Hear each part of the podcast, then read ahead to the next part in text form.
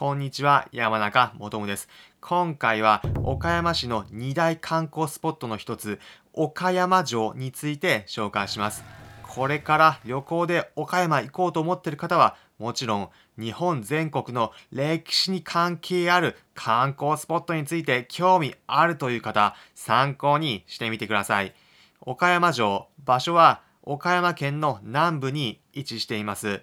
アクセスは JR の岡山駅の東口から桃太郎通りと呼ばれている大通りを歩いていくか、路面電車で行くのが一般的なルートです。川を挟んで向かい側には日本三大名園の一つ、後楽園もあり、そちらと合わせて観光するのが岡山旅行定番です。こちら中に入ると石垣と壮大な歴史を感じる天守閣眺めることができます。晴れた日には緑の生い茂った岡山城公園内散歩するのには最適です。門も整備されていて気軽に散歩できるスポットです。天守閣、とても壮大で威厳がある作りです。岡山城は16世紀後半に建てられた城でこの地域を治めていた大名、浮田直家が基礎を築き、その子供、浮田秀家によって完成を見ました。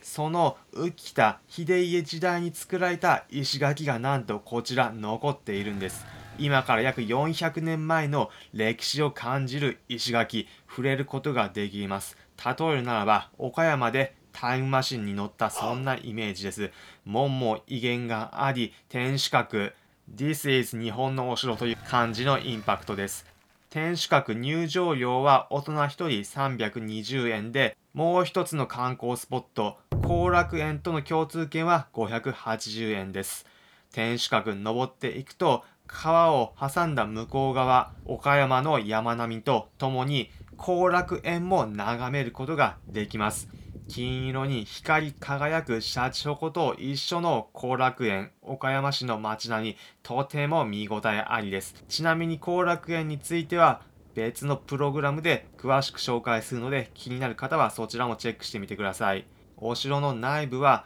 岡山城に関係がある武将たちの展示があり、詳しく歴史を知ることができます。岡山城を築き上げた浮田秀家は戦国時代の決戦関ヶ原の戦いで西軍側の主要な武将として参戦した結果戦後切腹は免れたものの八丈島へ島流しとなってしまった武将なんです。その浮田秀家の経過した道のりも詳しく展示で知ることができます。お城内にはまた備前焼工房もあり、旅行で訪れた方、岡山ならではの体験をすることもできます。最後に今回のまとめです。今回は岡山を代表する観光スポット、岡山城について紹介しました。石垣や天守閣など戦国時代の歴史を感じられるとてもインパクト抜群の観光スポット、思い出に残ること間違いなしです。皆さんも岡山行かれた際は、ぜひ歴史ロマンと雄大な景色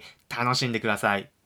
普段この音声プログラムでは皆さんへおすすめの旅行先、お出かけスポットをお伝えしています。また、私、これまで国内はもちろん、海外59の国と地域に行った経験から、皆さんが旅行を100倍楽しむ方法もお伝えしています。参考になったという方は、いいねの高評価、また、この音声プログラムのフォローもお願いします。それでは、また次回お会いしましょう。